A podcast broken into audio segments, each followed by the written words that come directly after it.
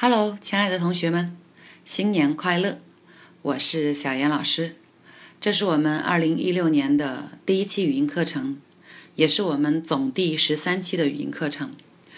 从上一期我们讲，如果身边的人犯了错，我们该怎样提醒，到今天间隔了十二天。那在过去的十二天里面呢，相信很多同学跟我一样，啊，陪家人，陪朋友。啊，旅游、休闲等等，我们从二零一五年呢跨到了二零一六年。那新的一年呢，呃，小杨老师的微信课程以及公众平台上的语音课程呢将持续的更新。我们的口号呢也有一些小小的变化。之前我们叫分享我的经验，让你少走一点弯路。那二零一六年我们全新的口号是加知识减无趣。成技能，除懒惰，等于每天进步一点点。你记住了吗？OK，接下来呢，继续我们今天的课程分享，依然为大家解读的是世界巨著《人性的弱点》。今天分享的内容呢，是开篇人际关系基本技巧的第一章：批评有方法。我们在上一期的课程当中已经讲过了两个批评的策略，第一个呢叫做。呃，分场合，公开表扬，私下批评。第二个呢，叫做扬义批评法啊。如果通俗一点讲，就是你想指出别人不对，你想打人一巴掌，要先给他一颗糖，要先赞美一下，再去批评。OK，这一期呢，给大家最后分享两种百用百灵的批评方法。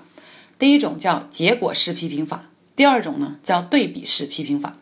先来说说这个结果式批评法。简而言之呢，就是把你要达到的改进的方向跟他讲出来，而不去指正当下的这个事实。举个例子来说啊，今天早上我还用了一下。早上我起床以后走进洗手间，发现洗手台上面全是水，我就非常生气，因为我是个强迫症，是那种地面上、桌面上有一滴水我也要拿纸巾硬干的人。那洗手台上面到处都是水。对我而言就是毁灭性的灾难呢，我就很想咆哮啊，我就很想情绪失控的找到肇事者，让他过来收拾啊，肇事者就是我先生。后来我想了一想，这种情况也不是第一次了，之前我也跟他讲过啊，为什么一直得不到改进呢？接着我就开始思考，怎么样才能让他改变这个行为习惯呢？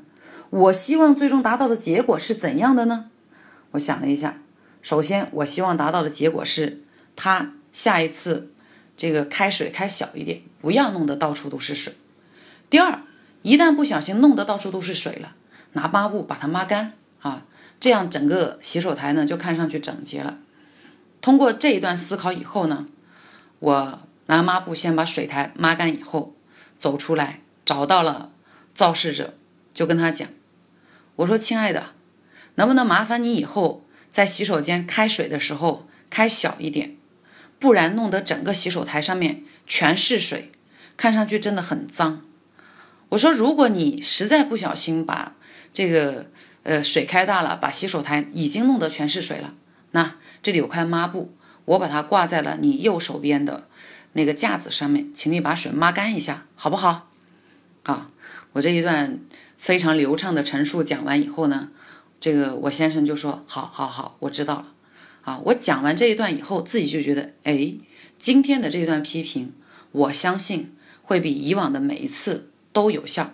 因为以往我讲的是过出过去式的内容，我会说：“你怎么回事？你怎么又把这里弄得全是水？”这是他过去制造的事实。而今天讲的是未来，你能不能不要再弄得这里到处都是水？如果实在不小心，已经有了你的解决方案，我给出给你，是有一块抹布放到你的右手边，这个呢就叫做结果式批评方法，不讲当下的事实，而讲未来你希望达到的结果。关于结果式批评法的应用呢，有两个重点啊。第一个重点呢，是你在想要用到这种批评法的时候，需要在大脑里思考的两个问题。第一个问题，我希望这件事情的结果是怎样的？比如说刚才讲的洗手台上面全是水，我希望的结果是洗手台上面没有水。那么我的第二个问题应该是，怎样才能让他改变这个行为习惯呢？那我就要告诉他，你可以小一点开水，或者你不小心实在是水开大了，溅得到处都是，你可以拿抹布抹一下，这样就组合成了我后面的话术。所以这是第一个重点思考两个问题。第二个重点呢，当你在用结果式批评的时候，你的语气一定要用的是请求式的语气，就是可不可以、行不行、麻烦你、好吗？一定是用请求疑问式的询问式、征求对方意见的这种表达方式来去讲，才能达到我们刚才说的百用百灵的效果。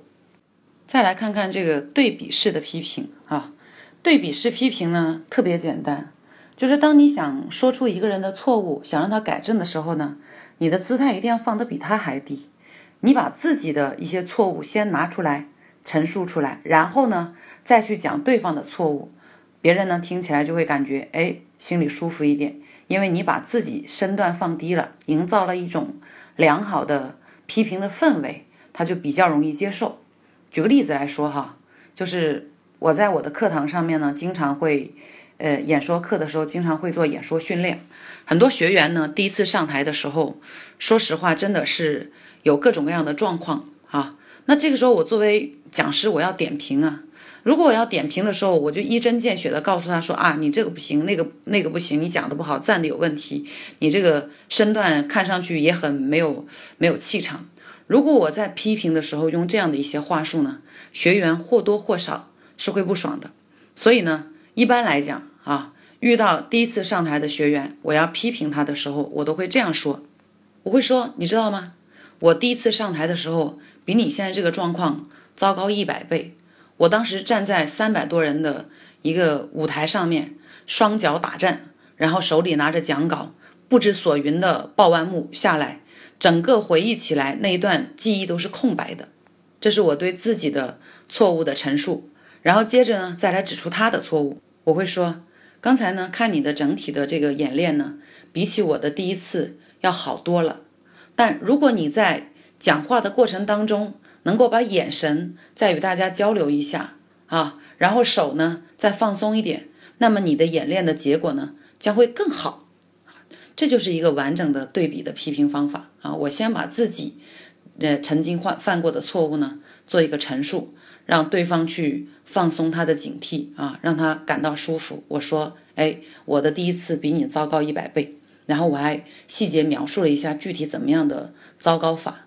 再来讲，哎，其实你刚刚呢讲的，呃，也有一些问题，站的看上去手不够放松啦，眼神跟大家的交流比较少啦。这样呢，对方听起来就会更愿意去接受和改进，且不会觉得你是高高在上的指责。那如果在生活当中，我们该怎么去应用呢？好，比如说教小孩子，很多这个三四岁的小朋友学画画啊，学画图，因为他对世界的第一认知的方式就是图形嘛，他会满世界的，只要是找到空白的地方都会画。这让很多的家长呢非常的愁啊！我家就有一个马上三岁的宝宝，他就会拿着铅笔，墙上啊、地上啊，到处都去画啊。爷爷奶奶就很愁。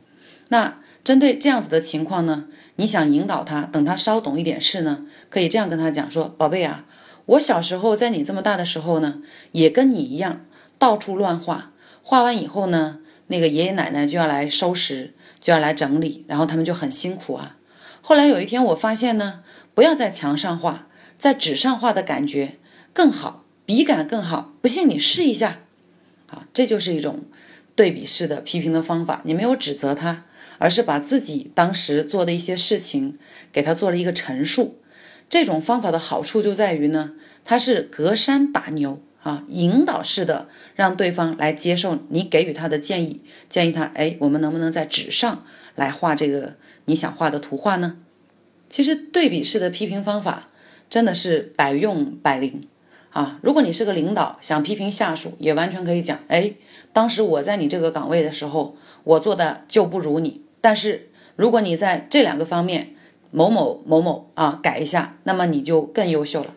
那么如果是这个同僚之间呢，也是一样，都说，哎，其实我之前有一次面对同样的状况，我就出现过这样那样的这个不好的应对方法。今天看你呢，呃，我就明白了，哎，如果在这个部分和那个部分做一下改进，我们这个项目的进展呢就会很顺利了。好，这个是第二个批评的方法，叫做对比批评法。简而言之，就是比自己的这个缺点啊，比自己的犯错误的呃程度，我犯的错误比你还要更深。但是呢，后来我改进过来了。如果你也想改进的话，你可以在某一些方面去做出你应该的调整。好了，这就是今天要跟大家分享的全部内容啊，两种百用百灵的批评法啊。新年的第一节课呢。希望大家认真的学，认真的听。听完以后呢，如果你有收获，如果你喜欢我的分享呢，欢迎你添加我的个人微信五幺二幺七幺五六八，来跟我进行更多的沟通互动。也可以加入我们的学习群，不定期的收听在线的微课程。好，谢谢你的认真收听，我们下期节目再见。